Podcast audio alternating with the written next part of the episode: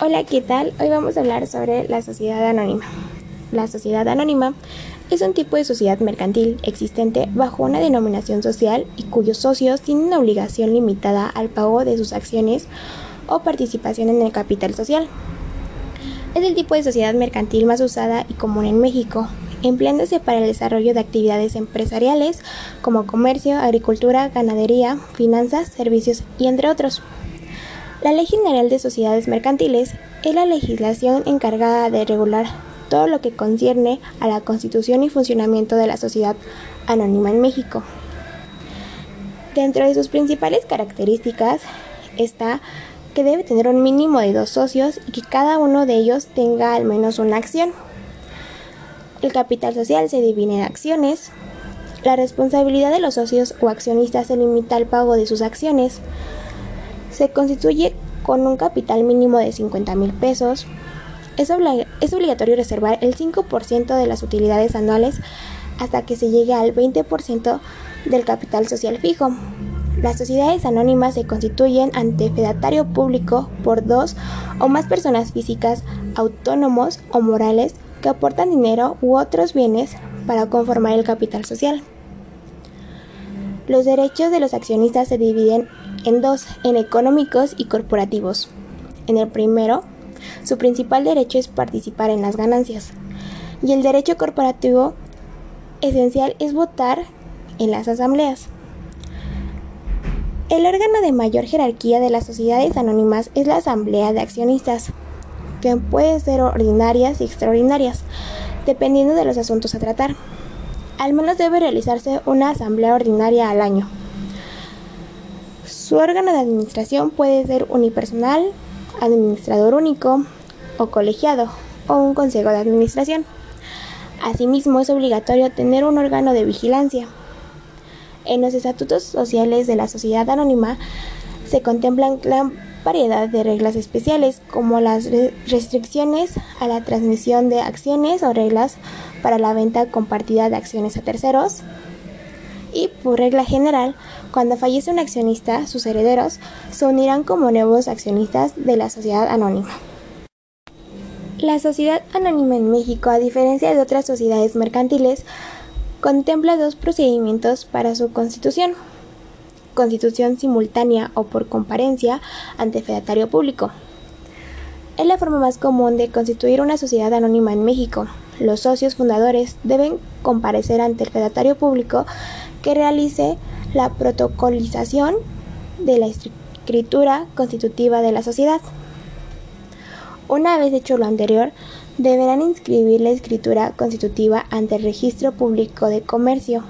Asimismo, esta escritura es necesario que contenga una serie de cláusulas de acuerdo con el artículo 91 de la Ley General de Sociedades Mercantiles, que consisten en especificar la parte exhibida del capital social, especificar el número, valor nominal y naturaleza de las acciones, determinar los intereses constructivos para los fundadores, indicar la forma, términos y condiciones en que se ha de pagar la parte insoluta de las acciones, nombrar a uno o varios comisarios, señalar tanto las facultades de la Asamblea General de Accionistas como los términos y condiciones para que este órgano delibere. Por otro lado está la constitución sucesiva o por suscripción pública. En esta forma de constitución contempla los mismos requisitos que la anterior, pero suceden en diferente orden. Primero, los socios fundadores deberán depositar por duplicado en el Registro Público de Comercio un proyecto de estatutos que contenga las cláusulas con los datos referentes a los artículos 66 y 91 de la Ley General de Sociedades Mercantiles. Dicho proyecto quedará aquí para su posterior exhibición a terceros con el objetivo de que se adhieran otros socios. 2. Las personas que se quieran adherir deberán suscribirse en el Registro Público de Comercio y un y en su solicitud deberán incluir los siguientes datos.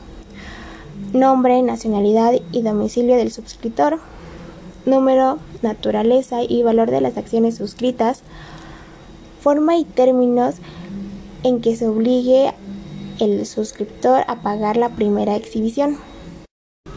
Determinación de los bienes con que se pagarán las acciones, forma de hacer la convocatoria de la Asamblea Constitutiva, la fecha de suscripción, la manifestación de la voluntad para aceptar los estatutos. 3.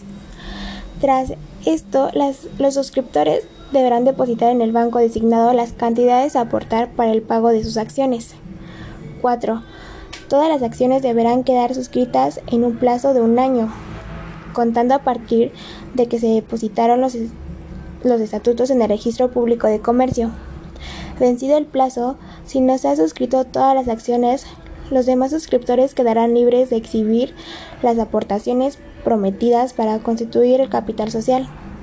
Por el contrario, si vencido el plazo se ha suscrito todas las acciones, los socios fundadores podrán convocar la Asamblea Constitutiva.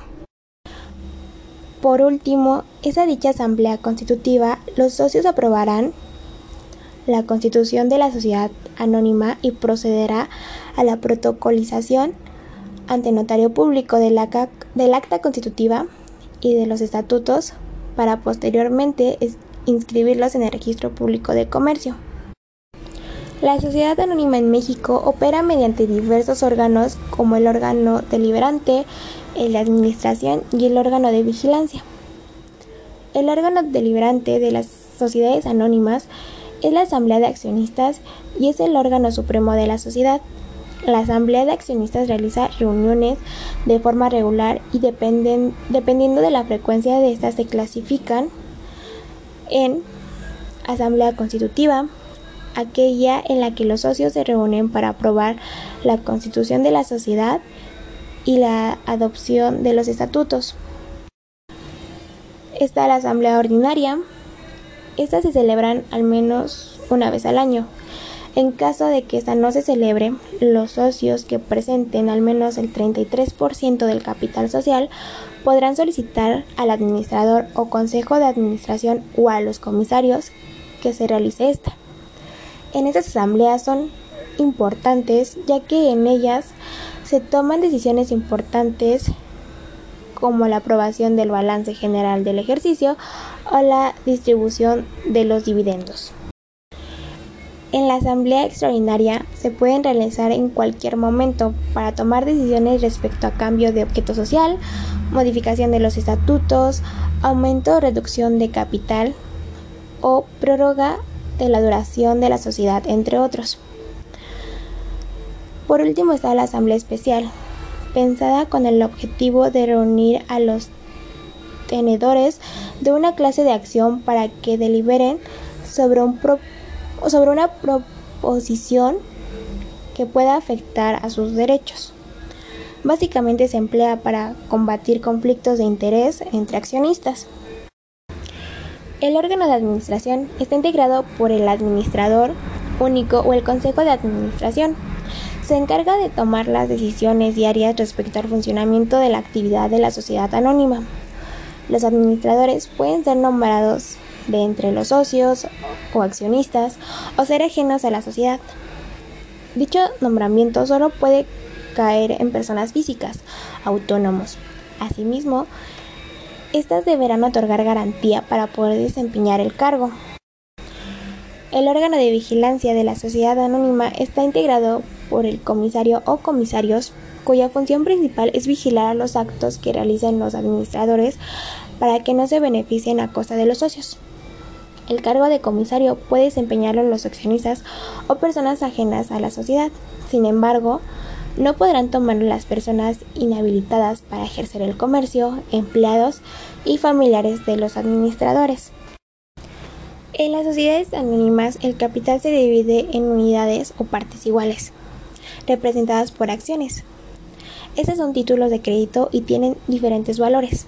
El valor nominal de una acción es la expresión en términos monetarios de cada parte del capital social. Esto no tiene por qué corresponderse con el valor real de la acción. El valor real es la expresión en términos monetarios del resultado obtenido tras dividir el patrimonio social entre las acciones. Asimismo, las acciones de una sociedad anónima tienen igual valor y confieren iguales derechos a los socios accionistas. Sin embargo, en los estatutos se puede estipular que se emitan distintas clases de acciones con derechos especiales para cada una. De acuerdo con el artículo 182 de la Ley General de Sociedades Mercantiles, existen dos clases. Están las acciones ordinarias, las cuales brindan derechos patrimoniales y corporativos a sus tenedores. Los socios con ese tipo de acciones tienen incentivos para tomar decisiones en las asambleas ordinarias que afecten a los tenedores de las acciones preferentes. Y también están las acciones preferentes. Confieren derechos corporativos limitados a cambio de mayores derechos patrimoniales, como el pago de dividendos en un orden preferente a las acciones ordinarias, puesto que no pueden realizarse la distribución de los dividendos a los tenedores de estas sin antes pagar dividendos de un 5% a las accionistas preferentes. Bueno, y eso sería todo sobre el tema de sociedades anónimas. Gracias por su atención.